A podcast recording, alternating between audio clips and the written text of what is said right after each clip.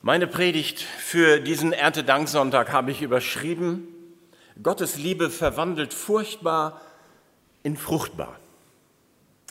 Gottes Liebe verwandelt furchtbar in fruchtbar. Wer weiß, wie die ersten beiden Verse der Bibel lauten? Im Anfang, ja Jürgen, ne? super.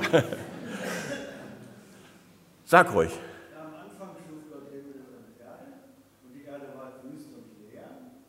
Reicht schon. Danke. Ist euch was aufgefallen? Am Anfang schuf Gott Himmel und Erde.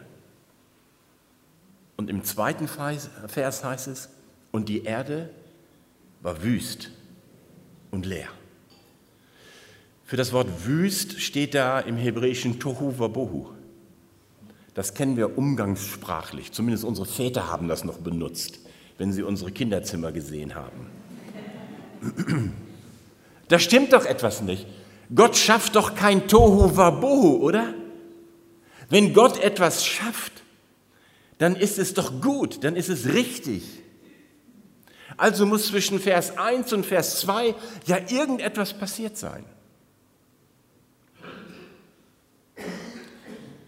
Was da passiert ist, da gehen wir jetzt nicht drauf ein. Außer, dass es ja nicht nur Gott in dieser Welt gibt, sondern eben auch seinen Gegenspieler, den Teufel, der alles daran setzt, dass das, was Gott schafft,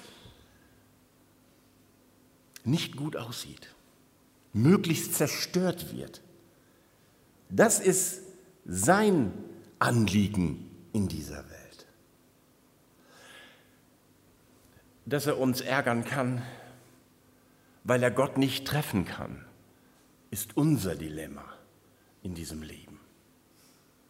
Aber Gottes Liebe ist nicht aufgehoben dadurch, sondern sie hat sich ja dieser Erde angenommen. Und dann lesen wir ja weiter in diesem Schöpfungsbericht dann später, dass er seinen Geist sendet, der schwebt über dem Wasser und dann wird diese Erde geformt aus der Liebe Gottes.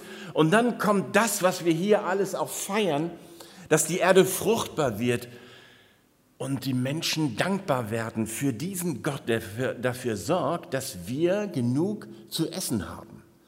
Auch wenn es hungernde Menschen in dieser Welt gibt, liegt es nicht an Gott, sondern an unserer Gier und an unserer Unfähigkeit, es zu verteilen. An Gott liegt es nicht. Er versorgt uns. Warum? Weil er uns liebt. Er macht diese Erde fruchtbar. Warum? Weil es seine Schöpfung ist. Und er liebt seine Schöpfung. Und er liebt uns Menschen. Natürlich. Weil er uns ja geschaffen hat, weil er mit uns Gemeinschaft haben wollte. Und auch in unserem Leben ist etwas passiert. Auch unser Leben ist wüst und leer wenn sie unter der Herrschaft des Gegenspielers Gottes ist. Aber es muss ja nicht so bleiben. Gottes Liebe sendet seinen Sohn, damit wir zu ihm zurückfinden. Wie wir es in der Moderation am Anfang schon so schön gehört haben, Gott nimmt sich unserer an. Wir sind seine Frucht, die Frucht des Sohnes, der für uns gestorben ist und auferstanden und der, mit uns, der uns mit hineinnimmt in das Reich Gottes. Wir sind seine Früchte, an denen er sich freuen will. Gott schaut auf unsere Versammlung, natürlich nicht nur auf unsere, sondern auch überall in dieser Welt, wo jetzt Erntedank gefeiert wird. Und er sieht dich als seine Frucht. Und er freut sich über dich. Selbst wenn du heute Morgen in den Spiegel geschaut hast und gedacht hast, alter Falter, ich kenne dich zwar nicht, aber ich wasche dich trotzdem. Auch wenn dir dein Leben nicht gefällt, aus welchen Gründen auch immer, auch wenn du mit dir missgünstig umgehst, ist hier ein Gott, der dich liebt. Und weil du an Jesus glaubst, du als Frucht, in, als geistliche Frucht in seinem himmlischen Reich angekommen bist. Klar, wenn wir unser Leben betrachten, oder leichter fällt es uns noch, wenn wir das Leben anderer betrachten, dann machen wir Unterschiede fest. Vielleicht vergleicht sich manch einer mit irgendeiner Frucht, die hier liegt. Vielleicht denkt einer, boah, ich bin so ein richtig schöner Apfel, kernig, vitaminreich. Wer immer mit mir zu tun hat, der hat's gut. Ein anderer sagt vielleicht, ich fühle mich wie so ein Blumenkohl, wenn ich morgens aufstehe. Von anderen haben wir den Eindruck, klar, das ist so ein Kürbis, innen hohl und dann irgendwie immer so ein Dauergrinsen im Gesicht.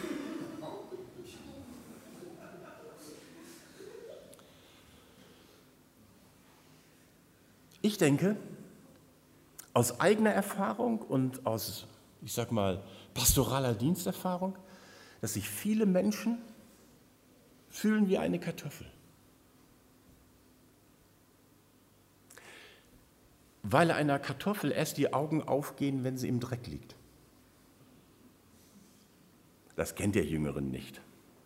Das weiß man nur, wenn man Kartoffeln noch einkellert und dann später auch wieder auspflanzt. Dann müssen sie Augen bekommen haben, so sagt man. Aber nur eben, wenn sie im Dreck, im Dunkeln liegen. Und so geht es vielen Menschen erst, wenn es ihnen wirklich schlecht geht, dass sie offen werden, dass sie ein Auge dafür bekommen, dass sie suchen werden, ob es nicht etwas anderes im Leben gibt. Gott und seine Liebe macht aus etwas Furchtbaren etwas Fruchtbares. Und nun magst du vielleicht denken, ja Mensch, also so furchtbar bin ich ja nun auch nicht. Das kennt ihr auch aus Gesprächen mit Menschen über den Glauben, dass viele eine sehr hohe und gute Meinung von sich haben, dass sie sagen, ja, aber ich habe weder jemanden umgebracht, ich habe noch nicht die Ehe gebrochen, ich stehle auch nicht wirklich. Ich bin doch eigentlich ganz okay, wo ist das Problem? Warum, warum bin ich als Mensch so furchtbar? Brauche ich eine Kirche, die mir erstmal ein schlechtes Gewissen einredet, damit ich hinterher wieder zu ihr komme, damit sie mir dann Absolution erteilt und mich dann an, in die Institution hinein anbindet und dann zu einer unguten Herrschaft führt? Brauchen wir das eigentlich? Ist das richtig? Was ist eigentlich das Dilemma daran, dass wir Sünder sind? Dass unser Leben, bevor Gott es in die Hand nehmen kann, oft zu einem Tohu Wabohu wird. Und das auch ohne, dass wir grobe, schlimme Sünden tun oder getan haben. Was ist denn das Schlimme, das Furchtbare an unserem Leben? Was mäkelt Gott denn an uns herum? Was fehlt ihm denn dann wirklich? Ich habe da ganz neu drüber nachgedacht im Vorbereiten auf diese Predigt. Wie kann man das eigentlich auf den Punkt bringen, ohne zu moralisieren, ohne in Werkgerechtigkeit und Gesetzlichkeit abzudriften? Was ist eigentlich der Kern? Für Gott ist das Furchtbare am Leben von uns Menschen, dass wir von seinem Segen getrennt sind.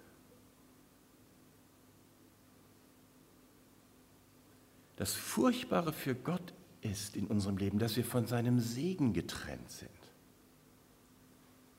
Und da spielt es keine Rolle, was ich in meinem Leben tue oder getan habe, nicht tue oder nie tun würde, weil es erstmal Fakt ist. Und das ist furchtbar für Gott. Und das ist auch furchtbar im Leben von vielen Menschen, wie es sich dann entwickelt aus der Distanz zu Gott. Und ich musste an das Gleichnis vom Vater mit den beiden Söhnen denken. So fühlt sich Gott, weil wir von seinem Segen getrennt leben. Da ist der eine, der bleibt zu Hause, aber der ist auch nicht wirklich vom Herzen beim Vater. Das macht die Geschichte ja später deutlich. Immer da gewesen, aber keine Freude am Leben.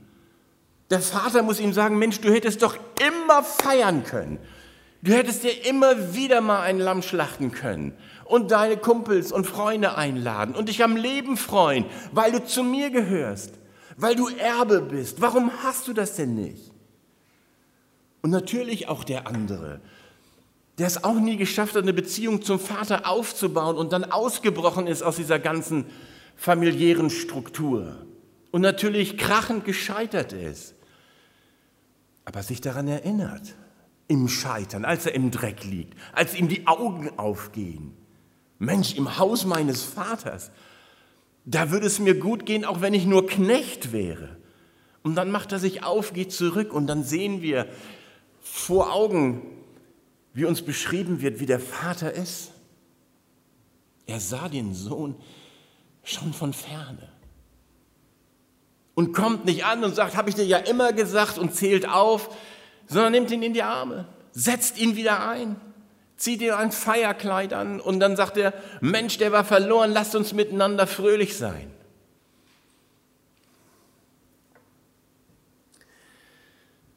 Und das ist das Schöne, wenn Gottes Liebe uns erreicht, wenn wir die Frucht des Sterbens unseres Herrn Jesus Christus geworden sind.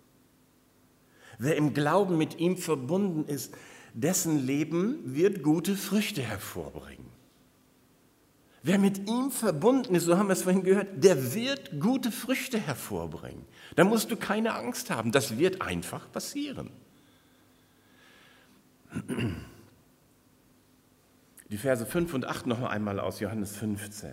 Jesus sagt, ich bin der Weinstock, ihr seid die Reben. Wer in mir bleibt und ich in ihm, der bringt viel Frucht.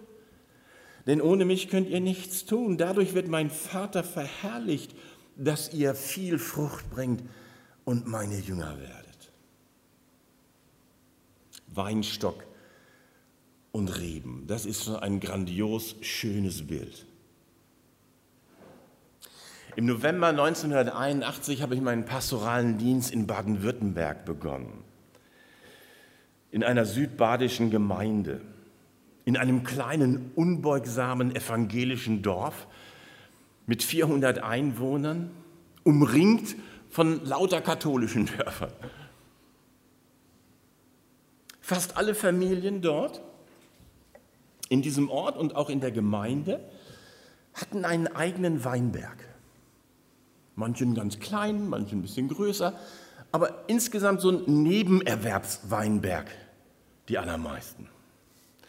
Und erst dort habe ich Johannes 15, die Arbeit im Weinberg und die Freude der Winzer an der Frucht, erst richtig verstehen gelernt.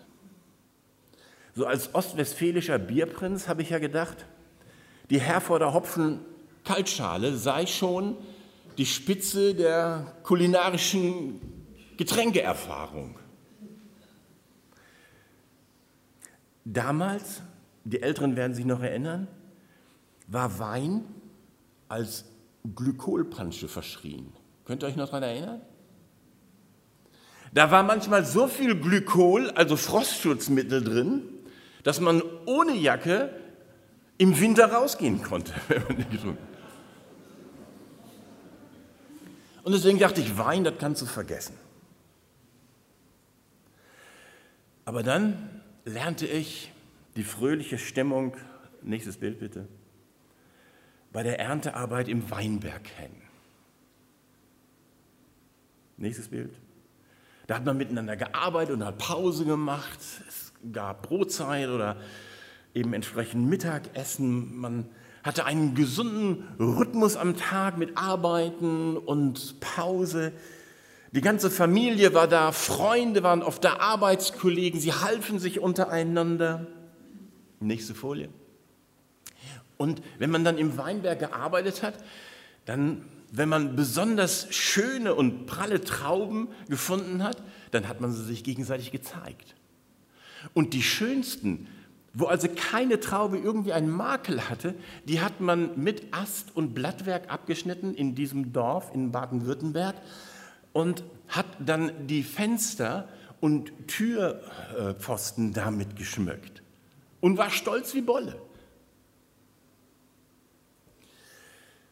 Nächste Folie. Und wenn dann die Trauben abgeliefert wurden, wir wohnten im Gemeindehaus und genau gegenüber war die Genossenschaft, wo die Nebenerwerbswinzer mit ihren kleinen Traktoren und Hänger hinten dran mit diesen Fässern dann vorgefahren sind, bis tief in der Nacht, lange Schlange unter unserem Fenster und haben ihre Trauben abgeliefert. Und dann wollten sie natürlich wissen, was für eine Qualität haben die Trauben. Und wenn der Sommer und der Herbst richtig temperiert waren und die Öchsle stimmten, also der Zuckergehalt, dann hatte, manchmal, hatte man manchmal Angst, dass so ein Winzer vor Stolz vom Trecker fällt. So haben die sich gefreut, weil alles, was sie investiert haben, hat zu dieser Frucht geführt. Und einige Zeit später traf man sich, nächste Folie, in den Häusern und dann haben wir Zwiebelkuchen gegessen und neuen Wein getrunken, Federweiße. Also der Traubensaft, der gerade, so gerade anfängt, Wein zu werden. So, so einen leichten Alkoholgeschmack, aber eigentlich noch unheimlich süß und, und fast nur wie, wie Traubensaft schmeckend. Aber im Laufe des Abends, wenn man viel Saft getrunken hatte, ähm, musste man sehen, dass man auch noch nach Hause kam. Aber wir haben ja alle im Dorf gelebt, gingen zu Fuß, das klappte dann einigermaßen. Ernten habe ich gemerkt, wovon ich ja vorher keine Ahnung hatte. Ernten kann richtig schön sein. Freude an Frucht kann so richtig schön sein. Anteil zu haben an dem, was da passiert, kann so richtig schön sein. Daran muss ich denken, wenn ich hier den Text lese, wo Jesus den geistlichen Weinberg beschreibt. Dass Gott sich darüber freut, wenn wir aus der Verbindung mit seinem Sohn geistliche Frucht bringen. Früchte, die ihm Ehre bereiten. Darf man sagen, mit denen er sich schmückt? So wie sie ihre Häuser da in Baden-Württemberg mit den schönsten Früchten geschmückt haben? Ich glaube ja wenn dein Leben aus der Kraft des Geistes in gute Bahnen gelenkt wird, wenn sichtbar wird, wessen Gott du angehörst und was das in deinem Leben bewirkt und hervorbringt, dann ehrt das Gott. Dann ist er stolz auf dich, freut sich über dich, schmückt sich mit dir. Wie sehen solche Früchte aus? letzte Folie. Auf unserem Gottesdienst auf dem Kummerbringen haben wir über die Früchte des Geistes gesprochen, die neuen Früchte des Geistes, die wir in Galater 5, 22 ja stehen haben. Das ist schon mal das Korsett, ich würde mal sagen so, das charakterbildende Korsett, in dem wir geistlich hineingekommen sind. Weil wenn diese neuen Früchte, die alle, alle neun in uns durch den Glauben angelegt sind, sich entfalten, dann sind wir irgendwann immer mehr dem Bild Jesu ähnlich, dem Sohne Gottes. Also werde ich über diese neuen Früchte jetzt nicht sprechen, weil da haben wir ja drüber gesprochen. Aber es gibt ja auch andere Früchte unseres Lebens, die in der Bibel noch erwähnt werden. Und das fand ich auch spannend. Und drei möchte ich mit euch in aller Kürze noch anschauen. Erstens, und zwar wird davon gesprochen in Sprüche 11, Vers 30. Die Frucht des Gerechten ist ein Baum des Lebens und wer Seelen gewinnt, der ist weise. Frucht des Gerechten. Gott und der ganze Himmel freuen sich, wenn durch unser Zeugnis Menschen zum Glauben kommen. Oft genug haben wir ja gesagt, weil wir die Textstelle kennen, dass die Engel Gottes eine Party feiern, wenn ein Sünder Buße tut. Und wenn wir daran beteiligt sind mit unserem Zeugnis, dann ist das eine Frucht unseres Lebens mit Jesus. Wenn Sie durch das, was wir Ihnen vorleben und vom Glauben weitersagen, dann eben selbst anfangen, Gott anzurufen und erstmalig die Erfahrung machen, dass das stimmt, was Paulus im Römerbrief schreibt, in Kapitel 10, Vers 13. Wer den Namen des Herrn anrufen wird, der soll gerettet werden. Stell dir das mal vor. Im vergangenen Jahr wäre durch dein Zeugnis ein Mensch zum Glauben gekommen. Dann hätte sich die Gemeinde verdoppelt. Unabhängig jetzt von der Mitgliedschaft, die Gemeinde Jesu, so die wir ja auch darstellen. Ist schon spannend der Gedanke, oder? Natürlich gibt es verschiedene Faktoren, die diesen Idealfall verhindern, dass das eben nicht so ist. Dennoch gehört es zum geistlichen Leben dazu, dass Menschen durch uns zum Glauben kommen, dass das eine Frucht unseres Lebens mit Gott ist. Aber wenn wir darüber sprechen, ist es mir wichtig auch zu betonen, dabei ist nicht nur der letzte Schritt gemeint. Also das letzte Gespräch, das letzte Gebet, wo ein Mensch von der Seite der Finsternis auf die Seite des Lichtes trifft. Und wir dabei sind, weil Gott uns an dieser Stelle gebraucht. Das ist natürlich super und toll. Aber es geht nicht nur darum.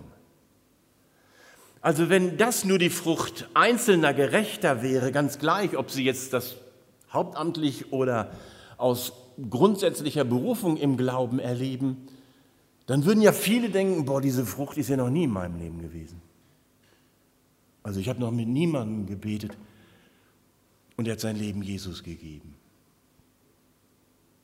Also bin ich fruchtlos für Gott, oder? Ich glaube das nicht.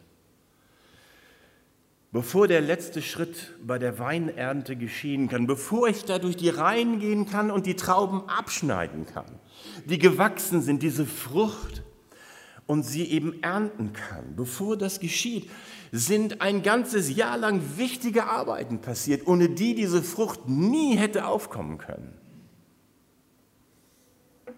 Es ist wichtig, dass wir unser geistliches Leben so sehen, dass wir ein Teil dieses Weinberges sind und uns irgendwo einbringen, dass am Ende eben geerntet wird, Frucht gebracht wird. Und dass du wissen darfst, dass du dann deinen Anteil daran hast. Das Baseballcamp zum Beispiel im Sommer. 80 junge Leute haben nach, dem Pandemie, nach der pandemiebedingten Auszeit erstmal wieder Baseball spielen können. Hatten Spaß am Sport und an der Gemeinschaft. Aber sie haben auch das Evangelium gehört. Und wir wissen von einigen Entscheidungen für Jesus, die getroffen worden sind. So. Und alle, die da ihren Anteil hatten, an irgendeiner Stelle des Baseballcampes, dürfen wissen, dass das die Frucht ihrer Arbeit ist. Ob ich nun dafür gesorgt habe, dass dieser Raum immer sauber war oder die Brötchen geschmiert habe oder zu Hause dafür gebetet habe, was immer es auch war. Es ist deine Frucht, wenn Menschen dadurch zum Glauben gekommen sind. Und darüber darfst du dich freuen. Unsere gottesdienstlichen Veranstaltungen, sonntags morgens, mittwochs abends, in den Hauskreisen und wo und wie auch immer. Unsere gottesdienstlichen Veranstaltungen sind immer wieder Orte geistlicher Entscheidung. Und wenn du deinen Beitrag hier in der Ortsgemeinde hineingibst, deine Gaben, Begabungen auf vielfältigster Weise, dann hast du Anteil an dieser Frucht. Dann ist dein Leben für Gott fruchtbar, weil du dich einbringst. Und der Geist Gottes, so heißt es ja, er ordnet uns ja und teilt das zu, wie das passieren soll. Er ordnet das zueinander, damit am Ende dieses wunderbare Ereignis passiert, dass ein Mensch sich Gott anvertraut.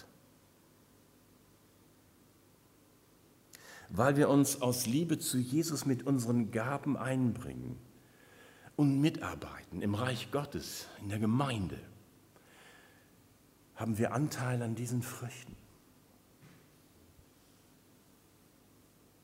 Was immer deine Berufung ist, was immer deine Begabung ist, liebe sie und du weißt, du bist für Gott fruchtbar. Da ist niemand überflüssig. Und es ist nicht die große Rolle, ob du von hier vorne sprichst oder von dort zuhörst und motiviert in dein Leben gehst. Entscheidend ist nur, dass dein Herz fürs Reich Gottes schlägt. Und du dich von Gott auf welche Weise durch seinen Geist gebrauchen lässt. Gott baut sein Reich mit uns und unter uns. Die zweite Stelle, sie steht im Römer 6, 22, die Frucht der Heiligung. Nun aber, da ihr von der Sünde frei und Gott dienstbar geworden seid, habt ihr als eure Frucht die Heiligung und als Ende das ewige Leben. Gott freut sich an deinem Leben, das durch Jesus von der Sünde frei wurde. Das ehrt Gott. Überhaupt keine Frage.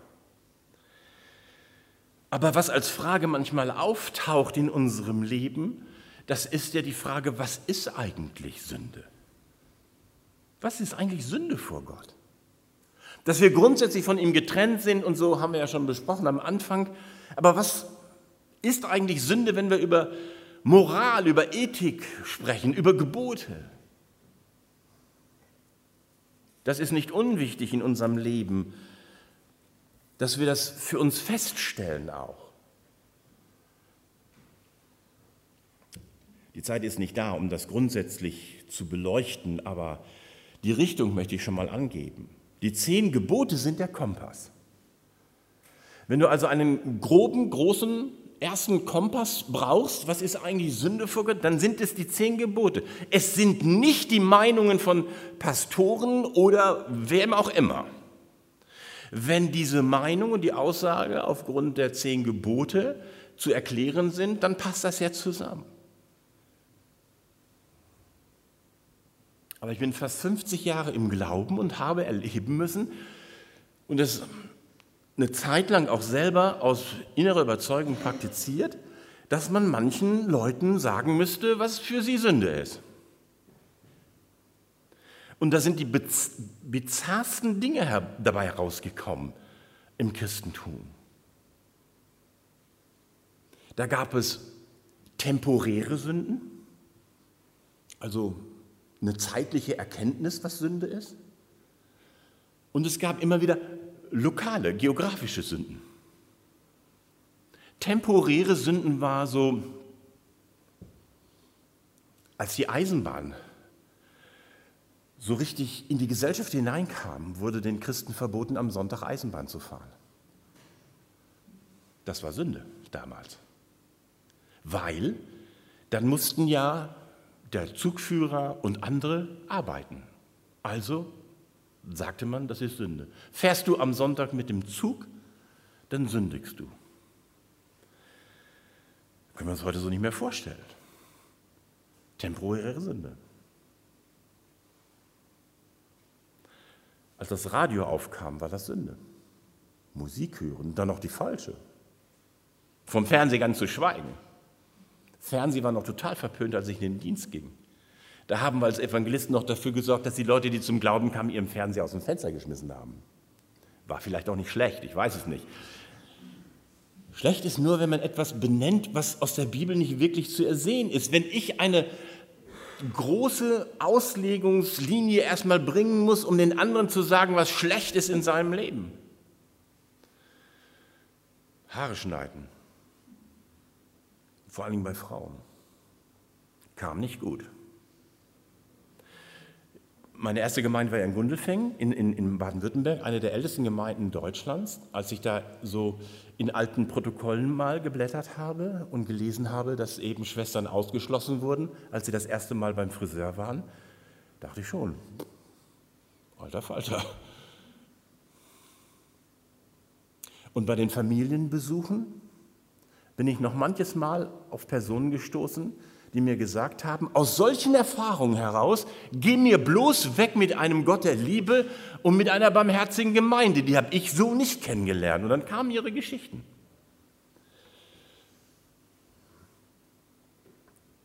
Die Tante von Petra, also meiner Frau, eine total liebe, gläubige Frau gewesen, mittlerweile beim Herrn. Die hat mir, der ich damals, als ich zum Glauben kam, noch ein bisschen hippiemäßig lange Haare hatte, vor Freude fünf Mark geschenkt, weil ich bereit war, zum Friseur zu gehen. Das war ihr total wichtig. Und alle, die irgendwie Freude am Leben haben, waren immer unter Generalverdacht, dass sie zu oberflächlich sind. Ich weiß nicht, ob ich es schon mal erzählt habe. Als ich in der ersten Gemeinde war, habe ich einen älteren Bruder besucht, ein ganz lieber Bruder. Und wir beide wussten, er wird nicht mehr lange leben. Er lebte allein. Und dann bin ich eines Vormittags bei ihm zu Besuch. Und da sagt er zu mir, Bernd, weißt du, was ich mir wünsche nochmal? So, nee, weiß ich nicht. Ich würde noch einmal gerne ein Tannenzäpfle trinken. Jetzt überlegt ihr, was ein Tannenzäpfle ist. Ne? Das ist ein südbadisches Bier. Schmeckt ein bisschen herb, aber im Grunde nicht schlecht. Sagt er doch zu mir als Pastor, ich würde so gern noch mal so ein, so ein Glas Tannenzäpfle trinken. Und dann kam der entscheidende Satz, würdest du das mit mir machen? Ja, habe ich mich gefragt, mache ich das jetzt? Beim Hausbesuch als Pastor? Ein Glas Bier zu trinken? Ich habe es gemacht. Ich habe es gemacht. Habe allerdings danach keinen zweiten Besuch gemacht. Weil mich dann zu erklären, warum ich nach Bier rieche und das nur ein bisschen gewesen ist, wäre zu kompliziert gewesen. Aber es war einfach wichtig für ihn nochmal diese, diesen winzigen kleinen Lebensgenuss zu haben. Überhaupt, Alkohol ist ja so ein Problem, im, im Norden eher verpönt gewesen, im Süden war der Wein immer auf dem Tisch, die Frommen hatten ihn ein bisschen mit Wasser verdünnt. ähm, dafür war im, im, im Süden das Rauchen völlig verpönt und im Norden nicht so wirklich. Da hat man den Zigarrenstummel an der Kapellentür vorne in eine Linie dann hinlegen können. Ähm, und wenn man wieder rauskam nach dem Gottesdienst, konnte man den Stumpen wieder anmachen und dann ist man weitergezogen und hat die Mücken verscheucht. Also lokale Sünden und temporäre Sünden. Und wir alle haben schon darunter gelitten. Deswegen ist es wichtig zu wissen, was ist vor dir Herr Sünde. Also die zehn Gebote als grober Kompass, da wissen wir schon mal Bescheid. Aber dann, dann sollen wir die Stimme Gottes in uns wahrnehmen, die Stimme des Hirten, des Heiligen Geistes, der uns durch das Leben führt und sollen das für uns geklärt kriegen, mehr für uns als für andere. Ich habe manchmal im Laufe meines Lebens gedacht, ähm, manche Christen gleichen dann irgendwann doch eher den Pharisäern, die auch hundertprozentig wussten, was für alle anderen gut ist. Die zu den Geboten Gottes nochmal 613 dazu aufgehäuft haben. 613 Mitzvot, das waren 365 Verbote und 248 Gebote, die man nochmal ins Volk gestreut hat, die es einzuhalten galt. Und wer das nicht tat, war dann eben ein Sünder. Der Zöllner betete aber nicht, Herr, mach mich zu einem Pharisäer, sondern sei mir Sünder gnädig. Und dass das nicht verloren geht, dass wir in welchem geistlichen Aggregatzustand auch immer wir am Ende erlöste und begnadigte Sünder sind, das ist so wichtig, weil uns das den Kontakt erhält zu den Menschen, die Gott noch nicht kennen. Darum war es möglich, dass der Sündlose unter den Sündern war, weil er sie angenommen hat. Also Heiligung ist in Wirklichkeit keine religiöse Leistung, sondern die Inanspruchnahme der neuen Lebensqualität in Christus. So wie es Paulus in 1. Korinther 1 30 geschrieben hat. Christus ist uns gemacht zur Weisheit, zur Gerechtigkeit und zur Heiligung. Wir sind in ihm heilig, was uns zur Erlösung führt. Heiligung bedeutet demnach, den Stand, den ich in Christus im Himmel schon habe, aus Liebe zu Gott in meinem Zustand hier auf Erden je länger, je mehr hineinzuholen. Aber nicht damit ich irgendwann mal Gott gefalle, sondern mit mein Leben immer mehr auch gelingt und zeugnishaft wird. Gott freut sich über jede positive Veränderung unseres Charakters und unserer Lebensweise, keine Frage, aber wir sind immer seine Kinder. Er freut sich aber daran, weil wir dann seinem Sohn, dem Erstling, immer ähnlicher werden.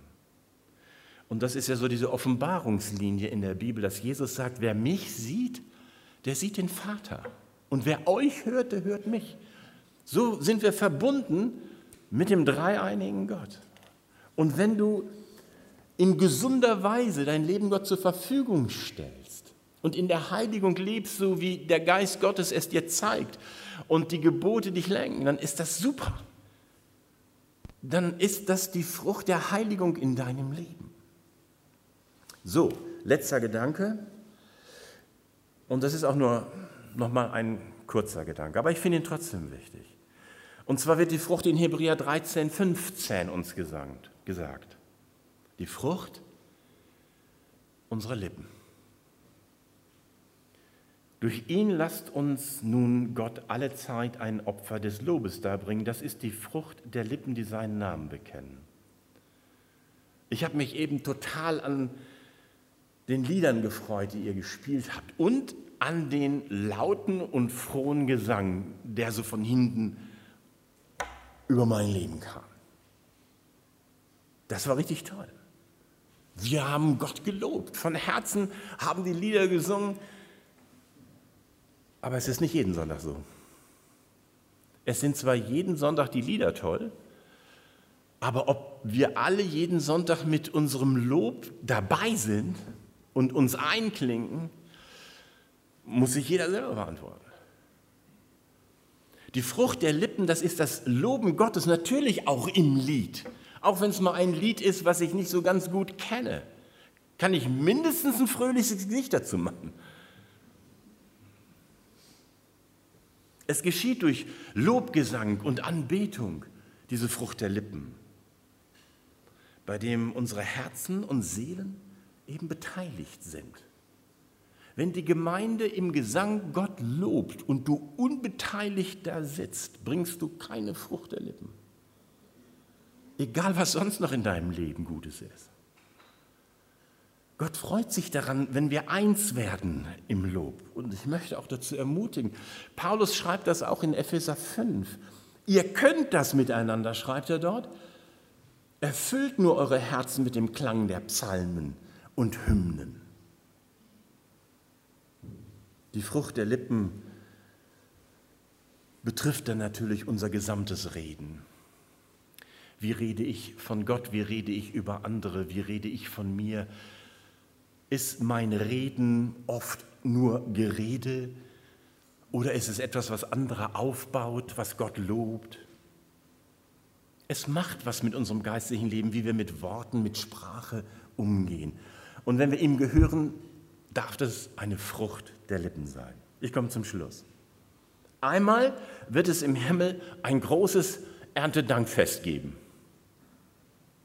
Wenn Gott uns als Frucht seines Sohnes in seiner Welt empfangen wird. In Offenbarung 7, in Versen 9 und 10 wird etwas von dieser fröhlichen Anbetung als Vorausschau schon einmal etwas deutlich. Da heißt es, danach sah ich und siehe eine große Schar, die niemand zählen konnte, aus allen Nationen und Stämmen und Völkern und Sprachen, die standen vor dem Thron und vor dem Lamm, angetan mit weißen Kleidern und mit Palmzweigen in ihren Händen und riefen mit großer Stimme, das Heil ist bei unserem Gott, der auf dem Thron sitzt und bei dem Lamm. Also, wir wollen dankbar Gottes Liebe jetzt im Abendmahl feiern, weil seine Liebe uns auch von furchtbar in fruchtbar verwandelt hat, so wie er es mit dieser Erde getan hat und so wie wir es in Erntedank feiern. Wir sind seine guten Früchte. Freu dich an dir selbst. und an jeden anderen. Amen.